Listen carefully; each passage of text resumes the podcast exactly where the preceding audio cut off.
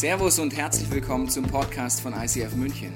Wir wünschen dir in den nächsten Minuten eine spannende Begegnung mit Gott und dabei ganz viel Spaß.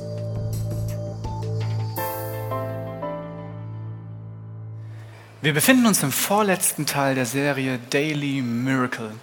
In den letzten Wochen haben wir uns mit außergewöhnlichen Situationen im Leben von Jesus beschäftigt und diese Situationen sprengen meine Vorstellung von den Dingen, die auf dieser Welt möglich sind oder den Dingen, die real sind. Und heute beschäftigen wir uns mit einer weiteren außergewöhnlichen Situation in Jesus Leben, und zwar einer Heilung eines Kranken bei der es gar nicht um die Heilung eigentlich geht, sondern um etwas viel Existenzielleres, etwas zutiefst Menschliches, etwas, was du und ich teilen. Und an dieser Stelle muss ich einfach mal sagen, diese, dieses Buch Bibel ist unglaublich. Ich beschäftige mich seit 14 Jahren damit, sechs Jahre an der Uni und danach am Schreibtisch, wo auch immer. Ich beschwere damit meinen Tisch, wenn er wackelt. Diese Bibel ja, ist Teil meines Lebens und ich denke mir jedes Mal, jede Seite enthält Inhalte, die schockierend sind. Auf eine wirklich positive Art und Weise und manchmal wirklich verstörend. Aber das Problem ist, dass du und ich so eine Bibel einfach überall kaufen können. Du kannst sie in Walmart kaufen, du kannst sie auch in irgendeinem Buchhandlung kaufen. Ich allein habe zu Hause Minimum 20 Stück davon. Manche sehen richtig zerfleddert aus, die hat auch schon ein bisschen gelitten von der Bühne. Für uns ist die Bibel so etwas vollkommen Normales. Aber weil sie so normal ist, vergessen wir, dass diese Dokumente, die dort drin sind, Unglaubliches offenbaren. Menschen haben hier ihr Testament reingeschrieben über eine Realität, die sie gefunden haben auf unterschiedlichste Art und Weise von der sie so fasziniert und schockiert und verstört waren zugleich, dass sie ihr Leben dafür gegeben haben. Und auch heute noch Menschen ihr Leben dafür geben würden. Wie dieser Mann, der krank war und gesund geworden ist.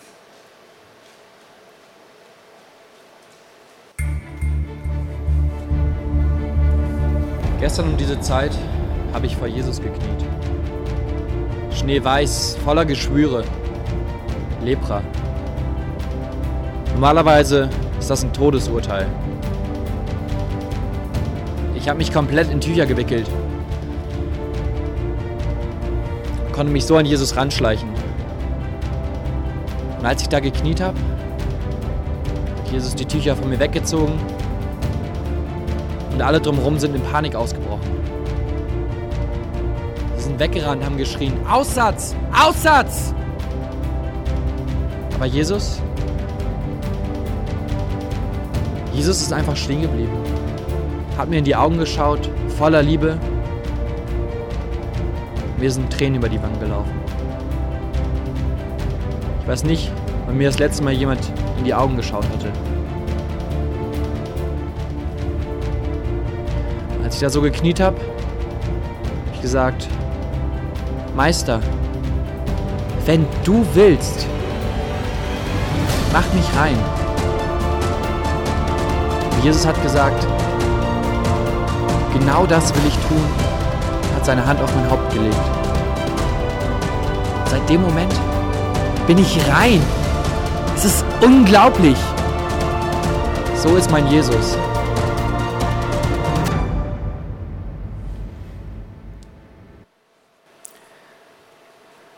Die Situation dieses Mannes zu verstehen und diese Verstörung, die er eigentlich erlebt hat, müssen wir eine kleine Zeitreise machen. Weil er lebt ja zur Zeit von Jesus, das ist 2000 Jahre von jetzt in der Vergangenheit. Damals war das so, dass das Volk der Juden, die Israeliten, eine wichtige Sache hatten. Und zwar waren sie Teil eines auserwählten Volkes von Gott. Und das Ziel war, auch Teil dieses Volkes zu bleiben. Und Gott hatte ihnen Gesetze und Regeln gegeben. Und, haben, und er hat gesagt, wenn du diese Regeln befolgst und diese Gesetze, zeigst du damit, dass du Teil meines Volkes bist. Wenn aber jetzt jemand ein Gesetz oder eine Regel gebrochen hat, und zwar wissentlich und willentlich, dann war er ja sozusagen nicht mehr Teil dieses Volkes und wurde ausgeschlossen von den Heiligen, von den Reinen und wurde für unrein erklärt. Okay. Jetzt gab es Situationen, da sieht man ja nicht, wenn jemand irgendein Gesetz oder eine Regel bricht. Also hat man die Vorstellung gehabt, dass Gott Menschen bestraft mit bestimmten Krankheiten, an denen man sehen kann, dass sie ein Gesetz oder eine Regel gebrochen haben. Und Aussatz war eine davon. In der Bibel steht auf Griechisch Lepra und jeder von uns kennt ein bisschen, was Lepra ist, aber es war ein Sammelbegriff für viele unterschiedliche Hautkrankheiten, die aber gut beschrieben sind, sodass man sehen konnte, wenn jemand diese Hautkrankheit hatte, dann musste der Priester, weil es ja eine geistliche Sache war, entscheiden, ist das jetzt eine Krankheit, also eine Gottesstrafe oder nicht? Und wenn ja, dann muss diese Person sofort aus dieser Gemeinschaft ausgeschlossen werden, weil er könnte ja auch die anderen infizieren. Aber es ging gar nicht um, dieses, um diese Krankheit an sich, mit der sie infizieren konnte, sondern sie hatten die Vorstellung, dass wenn jemand ein Teil einer Gemeinschaft ist, deren Regeln er nicht einhält, dann infiziert die Person allein dadurch, dass sie das Gesetz bricht, die anderen und vielleicht brechen die dann auch das Gesetz. Und dieses heilige Volk, dieses reine Volk wird dadurch wie infiziert und krank. Also mussten sie ausgeschlossen werden. Und sie wurden aus der Stadt geschmissen, wenn es Stadtmauern gab, und mussten vor der Stadt leben, in, in ärmlichen Behausungen und waren eigentlich dem Tod geweiht. Man sagte, es waren lebendige Tote. Vor ein paar Jahren waren meine Frau und ich in Kamerun. Und vielleicht warst du auch mal in Kamerun. Kamerun ist ein wunderschönes Land und man reist dort mit VW-Bussen oder mit Mitsubishi-Bussen oder mit Ford-Bussen, je nachdem, was die Leute dort haben. Toyota auch, alle anderen Saab, genau.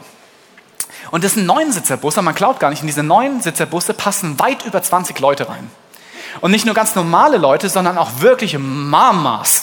Also wir reden von Mamas, wirklich, die auch Raum einnehmen, wenn sie dann nun da sind. Auf der Rückbank passen locker drei von diesen Mamas rein und noch zwei Deutsche nebendran, die dann aber eher wie Ölsardinen da sitzen. Und dann macht man solche Reisen von Stunden über Stunden und man sieht äh, Busse entgegenkommen von der gleichen Marke, die sich überschlagen, äh, weil der Fahrer total übermüdet ist. Das ist alles sehr, sehr beruhigend. Und auf dieser, auf dieser Reise äh, sind wir in ein Lepradorf gekommen. Weil dort ist es genau so. Menschen, die dort Lepra bekommen, werden aus den Dorfgemeinschaften ausgeschlossen, weil Lepra tödlich ist. Und auch weil sie glauben, dass Lepra eine Strafe Gottes ist. Und dann müssen sie irgendwo vegetieren, außerhalb, im Busch, wo auch immer sie sind, und werden daran sterben, weil sie nicht versorgt werden. Und in diesem Lepradorf haben sich Menschen um sie gekümmert, aber die Menschen dort waren schon so weit äh, erkrankt an Lepra, dass sie keine Arme, keine Beine zum Teil mehr hatten dass sie blind waren und dass sie dort in diesen Hütten schon bereits seit Jahrzehnten leben. Wenn man das so in der Bibel liest, da gibt es ja tausende Geschichten, die, die einem nicht wirklich nahe gehen, weil man denkt, ja, Aussatz, was ist das denn? Ich habe auch mal einen Pickel, aber das ist ja nicht der Punkt. Aber wenn man sich mal wirklich in die Situation hineinversetzt, ist dieses Erlebnis von diesem Mann verstörend bis auf die Knochen. Ich stelle mir das so vor, dass es ein Familienvater ist, der hat einen guten Job, hat äh, liebe Kinder, eine wunderbare Frau, eine wunderbare Umgebung, Freunde, er ist vielleicht in einem Verein und spielt was auch immer. Und eines Morgens geht er zur Arbeit und merkt plötzlich, dass in seiner Hand die Fingerspitzen irgendwie taub werden. Denkt sich, ah, was ist denn heute los? Irgendwie ganz komisch. Und dann denkt er sich, mal, ist nicht so weiter geht zurück, lebt sein Leben. Zwei Tage später fängt die andere Hand und denkt sich, das gibt's doch gar nicht, das spüre ich nicht mehr. Vielleicht hat er sich irgendwie verlegen, vielleicht einen Nerv eingeklemmt. Irgendwann fangen die Zehen an. Und dann denkst du, na gut, jetzt bin ich auch schon Mitte 30, fängt langsam irgendwann an zu zwicken. Vielleicht kennst du das auch. Also bei mir fängt es auch irgendwann an zu zwicken. Und man nimmt es nicht wirklich ernst. Ich stelle mir vor, an einem Tag macht er gerade den Abwasch, plötzlich schaut er auf seine Hand und sieht Ausschlag. Und plötzlich kommt in ihm ein furchtbarer Gedanke. Scheiße, was ist denn das? Und er registriert, das könnte Aussatz sein. Und in dem Moment, wo er gerade das sieht, kommt seine Frau, umarmt ihn von hinten, gibt ihm einen Kuss auf die Wange, sieht das und er schreckt, rennt, schreit raus und fängt an zu weinen. Aussatz bedeutet, dass wenn das wirklich stimmt, dass er seine Familie ab diesem Zeitpunkt nie mehr sehen wird, dass seine Kinder nicht aufwachsen sieht, dass er seine Frau nicht mehr berühren darf, dass sie keine gemeinsame Zeit mehr miteinander haben dürfen, dass er seine Freunde nicht mehr sieht, dass er sofort seinen Job verliert. Alles, was er sich aufgebaut hat, von einem Tag auf den anderen, einfach weg. Wenn du so etwas an dir siehst, da gehst du nicht sofort zum Priester und sagst, ach, guck mal, hier ist nochmal, was ist denn das? Ach, Aussatz, naja, gut, dann tschüss Kinder. Wahrscheinlich wird es so sein, dass dieser Mann versucht hat, es zu verstecken und so zur Arbeit gegangen ist. Aber die Familie wusste es, er wusste es und es frisst an der Seele jedes Einzelnen. Irgendwann ist es so schlimm geworden, dass er es prüfen lassen muss, weil er es kann es nicht mehr verheimlichen. Und er geht zum Tempel, weil es ist ja eine geistliche Sache, und zeigt es den Priestern. Und dann geht es sehr schnell. Sie wissen ganz genau, was das ist. Es ist Aussatz. Aber in dem Moment denkt er sich doch, was habe ich denn getan? Hey, ich bin ein treusorgender Vater, ich habe Kinder. Was habe ich getan? Welche Sünde, welche Regel soll ich denn äh, gebrochen haben? Und natürlich kommen ihm Dinge, weil kein Mensch ist perfekt. Aber dafür seine Kinder zu verlieren, seine Frau und eigentlich dem Tod geweiht sein und zu sterben? Und der Priester sagt, das ist dein Schicksal. Du wirst aus der Stadt gejagt, du wirst isoliert werden, du kannst nicht mehr zu Gott kommen, du wirst getrennt von Gott, deiner Familie und all dem, was dir lieb und wichtig ist, leben müssen und sterben. Sie, äh, sie, sie bringen ihn vor das Stadttor und das Leben ist zerstört. Einfach so. Isoliert von all dem, was ihm lieb ist. So eine Situation zur damaligen Zeit, glaube ich, hat sehr, sehr viel mit deinem und meinem Leben zu tun. Es gibt Situationen, die sind schleichend, aber verstörend und schockierend auf die gleiche Art und Weise. Dinge, die andere dir antun, obwohl du nichts gemacht hast. Oder Dinge, die du getan hast, von denen du keinem erzählst, aber du weißt, ab diesem Zeitpunkt wird dein Leben anders sein. Es kann sein, dass du, na, dass du einen guten Job hattest. Du kommst auf die Arbeit und plötzlich hast du eine Memo in deinem E-Mail-Account oder einen Brief auf dem Tisch, dass deine Firma übernommen worden ist und es müssen halt Stellen gekündigt werden und leider bist du derjenige, der am kürzesten dabei ist. Oder vielleicht arbeitest du Jahrzehnte in einem Betrieb, aber einfach das Produkt ist nicht mehr erfolgreich. Es ist nicht zukunftsweisend. Und deine Stelle wird gestrichen und du kommst in so eine Überführungsgesellschaft, aber du weißt, hey, ich bin Mitte 50, wo wollen die mich noch nehmen? Wer will mich denn? Vielleicht versuchst du auch einen Ausbildungsplatz zu kriegen, aber du kriegst keinen. Und du weißt, jetzt wird mein Leben wirklich anders. Ich werde kein Geld mehr haben, wesentlich weniger, vielleicht muss ich ausziehen, vielleicht hat es was mit mir zu tun. Und so langsam kommt so ein Gedanke, hey, mich braucht keiner. Mich braucht keiner. Das, was ich kann, ist vielleicht nicht gut genug. Vielleicht bist du aber auch in einer Situation, die vollkommen anders aussieht. Vielleicht hattest du irgendwo Schmerzen oder es drückt irgendetwas oder du verfühlst dich und du merkst, da ist etwas, was da nicht hingehört. Und am Anfang denkst du dir, ach komm, das wird schon nicht sein. Aber es tut weiter weh. Es beeinträchtigt dein Leben. Und dann kommt dieser Punkt, wo du spürst, das wird jetzt nicht mehr gut kommen. Und du gehst zum Arzt. Und dann kennst du vielleicht diese Ärzte, die sagen, ja, wir haben da was gefunden. Wir müssen eingehendere Untersuchungen machen. Und du denkst dir, oh Gott. Und die Diagnose wird gestellt und du weißt, ab heute wird dein Leben anders sein. Und der Gedanke kommt vielleicht, dass du sagst, ich will nicht dass jemand mich mein Leben lang pflegen muss. Ich möchte nicht, dass sein Leben, irgendjemand anders sein Leben opfert, damit ich ein bisschen länger leben kann. Und dann sagst du, vielleicht will ich lieber tot sein. Es gibt andere Situationen, die schockierend und verstörend sind. Zum Beispiel könnte es sein, dass du in einem Umfeld lebst, in dem die anderen einfach ein Stück besser sind, in dem du nicht genügst. Vielleicht bist du einfach ein Tick zu dick, ein Tick zu jung, ein Tick vielleicht nicht so schnell. Vielleicht hast du einen Tick zu alte Klamotten an. Vielleicht bist du aber auch vom Typ her einfach anders wie die anderen. Und du merkst, dieser Gedanke kommt, ich genüge einfach nicht. Ich schaff's nicht. Ich krieg's einfach nicht hin. Ich bin nicht so wie ihr. Es gibt Situationen, da kommst du einfach auf die Arbeit und jemand macht einen dummen Spruch auf deine Kosten. Und am Anfang denkst du, ja, komm, jeder ist mal dran. Und die anderen finden das irgendwie witziger als sonst. Und dann kommt der nächste Spruch. Und denkst dir, okay, Freunde, hey, blöder Tag, witzig. Und am nächsten Tag ist es genauso. Und plötzlich merkst du, dass dort eine Dynamik entsteht, die du gar nicht mehr aufhalten kannst und du hast nichts gemacht. Du warst einfach zur falschen Zeit am falschen Ort und die anderen waren einfach schneller, sich zusammenzurotten. Und du bist der Arsch der Nation. Einfach so.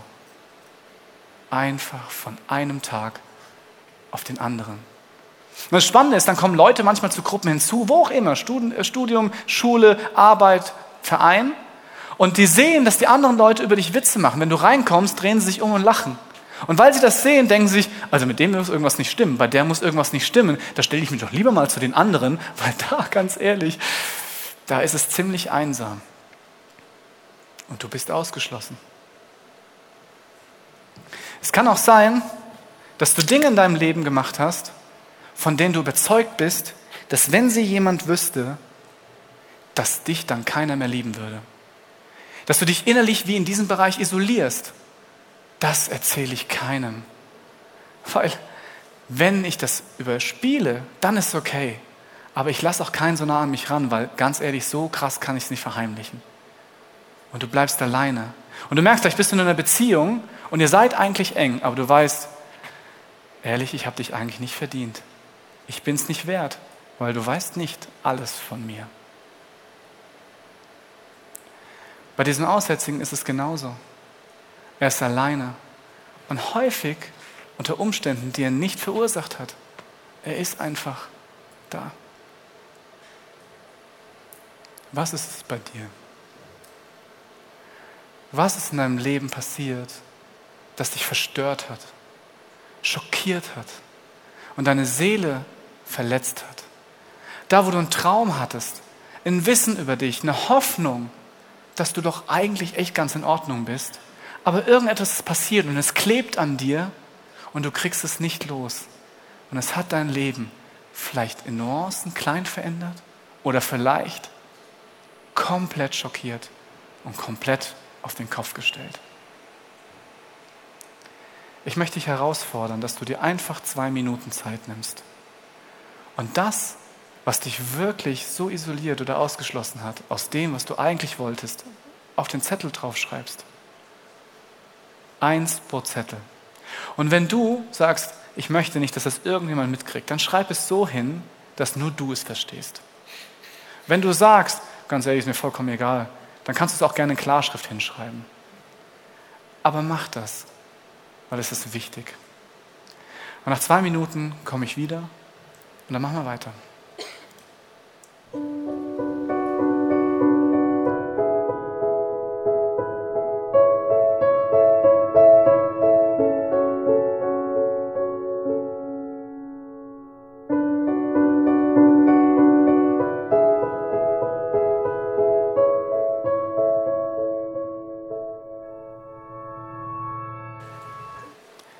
Vielleicht hast du das jetzt wirklich gemacht, aufgeschrieben, was dein Leben auf den Kopf gestellt hat. Behalte es erstmal bei dir, weil es gehört noch zu dir. Es ist dein Leben.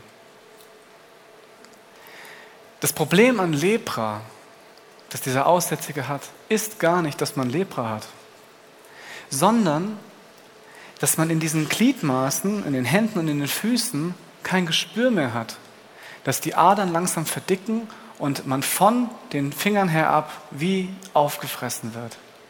Das Problem ist, die Infektionen sind die Infektionen, die in diesen Wunden drin sind, sich entzünden und dadurch tatsächlich Blutvergiftungen erzeugen, an denen man sterben kann, dass es immer schlimmer wird, wenn man es nicht behandelt.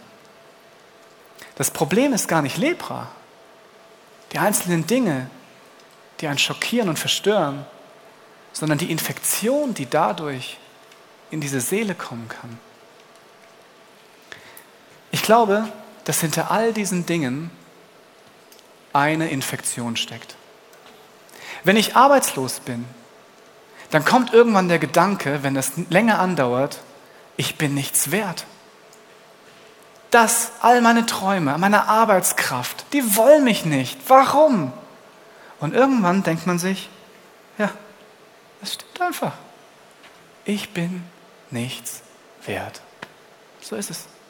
Das ist die Wahrheit über meinem Leben. Oder hier, wenn man, wenn man krank ist. Irgendwann kommt dieser Gedanke, ich will nicht, dass Menschen ihr Leben geben müssen, opfern müssen und tagtäglich mit pflegen müssen, mich irgendwo hinfahren müssen, ihr Leben nach mir ausrichten müssen, weil ich Dinge essen muss, die sonst keiner isst. Oder weil ich ständig zum Arzt muss, ständig zur Blutwäsche, was auch immer. Ich bin es nicht wert, dass man sich so in mich investiert. Oder hier, ausgeschlossen. Wenn ich das tagtäglich erlebe, irgendwann kommt der Gedanke, ich bin es einfach nicht wert, dabei zu sein. Irgendwas ist an mir anders, was auch immer, ich weiß es nicht, aber ihr wisst es anscheinend. Okay, dann bin ich es halt nicht. Dann bin ich es nicht wert, dass man mich mag, mit mir Zeit verbringt. Oder ungenügen. Hey, ich bin einfach nicht so gut, ich bin nicht so schick, ich bin nicht so schlank, ich bin nicht so schlau. Ich kann das jetzt nicht ändern. Ich bin es dann wohl nicht wert dass ich bei euch dabei bin. Oder isoliert. Hey, wenn du wirklich wüsstest, was ich gemacht habe, dann wüssten du und ich schon, dass ich nicht wert bin, dass du mit mir zusammen bist, dass du mein Freund bist. Das ist eine Infektion, die ich glaube, sehr, sehr viele tragen. Weil diese Infektion Minderwert ist hoch ansteckend. Wenn man Minderwert hat,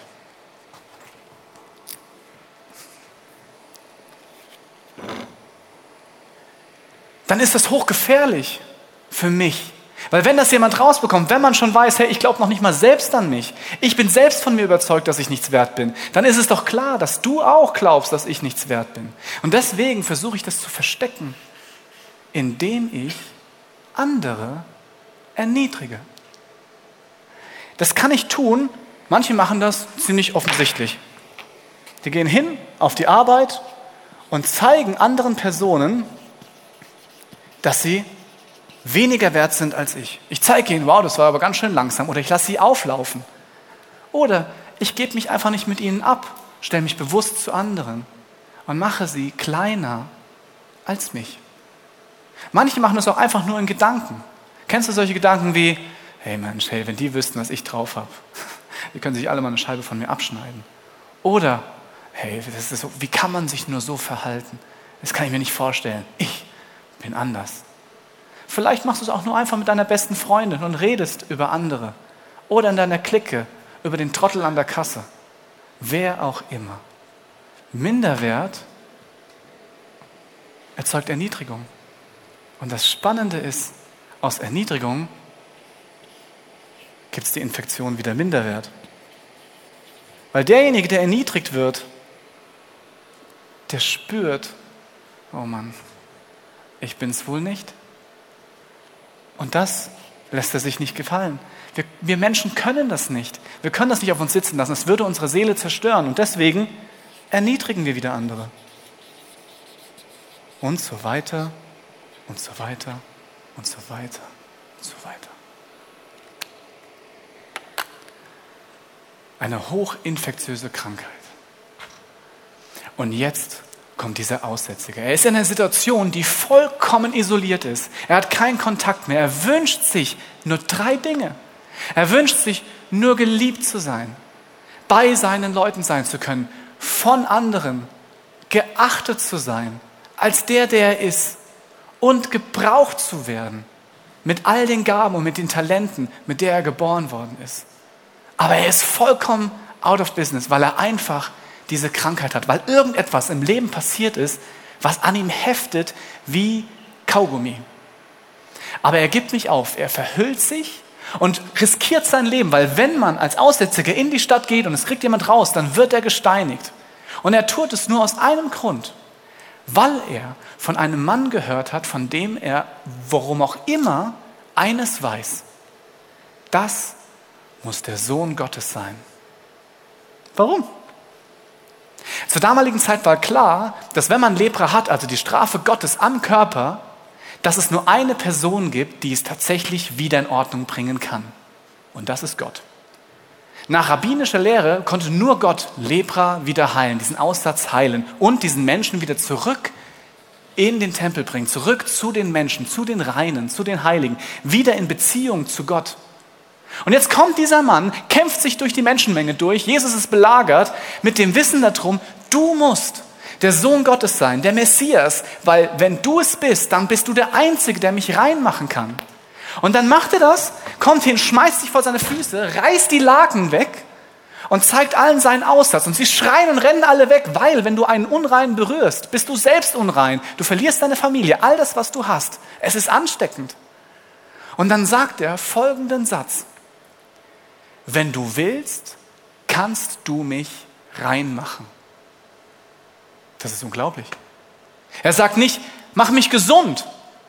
Hey, heile mich, damit ich wieder zu meiner Familie zurückgehe. Sondern er sagt, wenn du willst, kannst du mich reinmachen. Das ist noch nicht mal eine Frage. Das ist eine Aussage. Ich weiß, wer du bist. Du hast die Macht, mich davon zu befreien. Du bist Gott. Alle anderen sind weg. Die Situation ist, dass der, der Leprakranke auf den Knien ist und Jesus steht da, nah bei ihm. Und alle sind still was passiert. Weil wenn hier ein Wunder passiert, dann ist er der Sohn Gottes. Keiner kann das sonst. Wenn nicht, ist der Typ jetzt unrein. Jesus ist unrein, er ist ausgeschlossen. Die ganze Hoffnung, die auf ihm liegt, ist vollkommen zerstört. Und Jesus steht da und macht Folgendes. Voller Mitleid, voller Erbarmen blickt er den Leprakranken an, streckt seine Hand aus und berührt ihn. Er überwindet die Kluft, die alle gemacht haben und voller Erbarmen. Wahrscheinlich ist in seinem Herz so, wie kann man nur so unmenschlich sein, dass aufgrund von etwas, was du nicht verursacht hast, oder vielleicht konntest du nicht anders, oder vielleicht hast du auch einfach einen Fehler gemacht, jemanden zu isolieren und ihm alles zu nehmen. Und der Leprakranke stellt an Jesus eine Frage und sagt, wie ist Gott? Wer ist Gott? Ist Gott jemand, der mich rausschmeißt, wenn ich so aussehe? Oder wie ist Gott? Und Jesus beantwortet diese Frage. Wenn du willst, kannst du mich reinmachen. Er berührt ihn und sagt, ich will es, werde rein. Sei bei mir. Hab eine Beziehung mit mir. Ich kann es. Stille. Der Mann schaut auf seine Hände und sein Aussatz geht weg. Es gab eine Situation in meinem Leben mit all dem Kram. Und ich habe von Jesus gehört und ich war zutiefst schockiert, zutiefst verstört.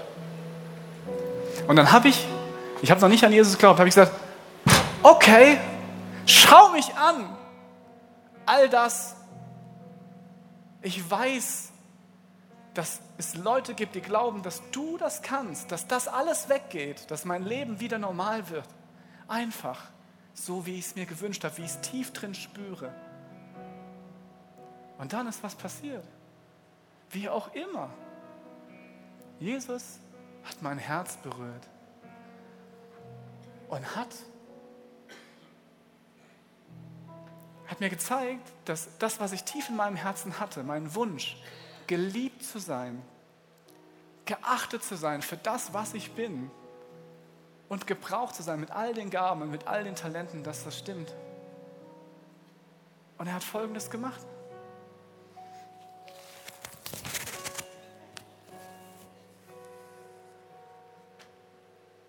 Er hat gesagt, es gehört nicht zu dir all das, was dir passiert ist, jeden Fehler, den du gemacht hast, es ist nicht die Wahrheit über dein Leben.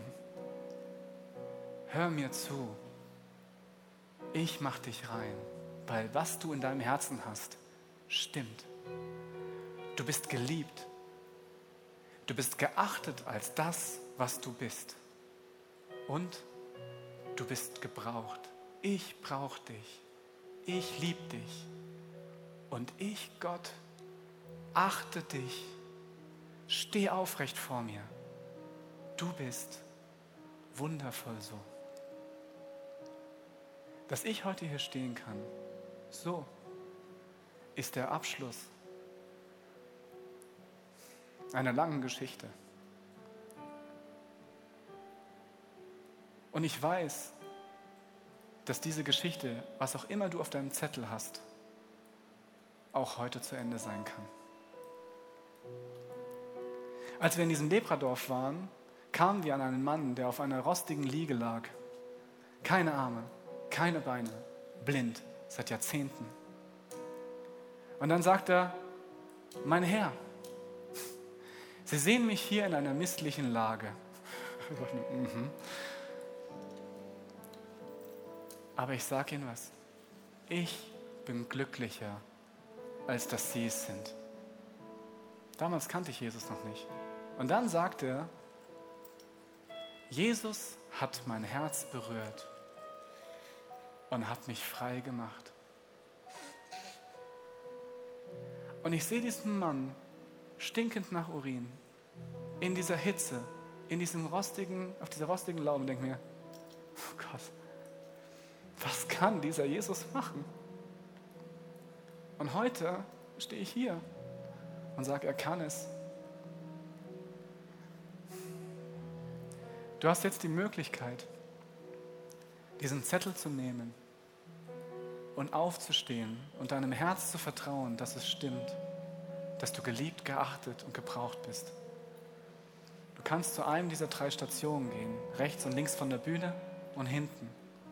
Du kannst diesen Zettel nehmen, ihn an der Kerze anzünden, ihn in deiner Hand verbrennen sehen, in den Alueimer legen und wirklich für dich klar zu machen, das gehört nicht zu dir, weil du bist so geschaffen. Und dann kannst du dir einen Zettel nehmen, dort sind Aussagen über Jesus, von Jesus über dein Leben. Vielleicht passt es genau in dein Leben rein. Vielleicht sagst du, hey, es ist ein schöner Text. Hinter all dem steckt die gute Nachricht, dass Gott mit dir eine Beziehung will und du wunderbar bist, wie du bist. Wir werden zwei Songs singen, währenddessen du das einfach machen kannst. Dauert acht bis zehn Minuten. Nutz die Chance und setz einen Startpunkt. Und danach komme ich wieder und bete, wenn du das möchtest.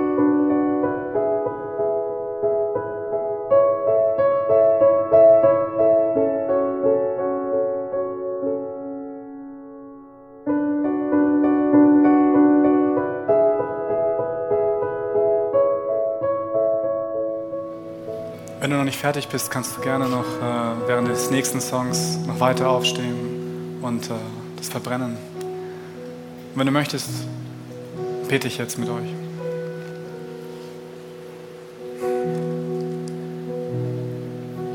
Jesus, ich stehe aufrecht vor dir mit all dem, was ich bin. Und ich bin überwältigt von der Wahrheit, die du mir ins Herz sprichst und vom Leben, das daraus entsteht. Und wenn du es möchtest, spreche ich dir jetzt in Jesu Namen zu, dass das, was dein Herz schon immer wusste, wahr ist. Du bist geliebt, geachtet für das, was du bist und wer du bist. Und du bist gebraucht, weil du einzigartig bist. Du kannst nur du sein. Und wenn du das möchtest, segne ich dich jetzt in Jesu Namen mit dem Wissen darum, dass du frei bist von all dem, was dich runterdrückt, was jemand dir angetan hat oder was du dir selbst angetan hast. Und ich spreche dir in Jesu Namen zu, dass jetzt diese seelischen Wunden durch die Liebe von Gott, die an keine Bedingungen geknüpft ist, heilt. Jesus, danke, dass du mir meine Wunden geheilt hast, dass du mich wieder rein gemacht hast und dass ich bei dir sein kann und dass ich spüre, dass mein Leben wirklich wieder das Wort Leben verdient hat. Und ich tanzen kann, als würde keiner zuschauen. Lachen kann, als würde keiner zuschauen. Weil ich frei bin vor dir. Amen. Wir hoffen, dass dir diese Predigt weitergeholfen hat. Wenn du Fragen hast, kannst du gerne an info at icf-moenchen.de mailen und weitere Informationen findest du auf unserer Homepage unter www.icf-moenchen.de.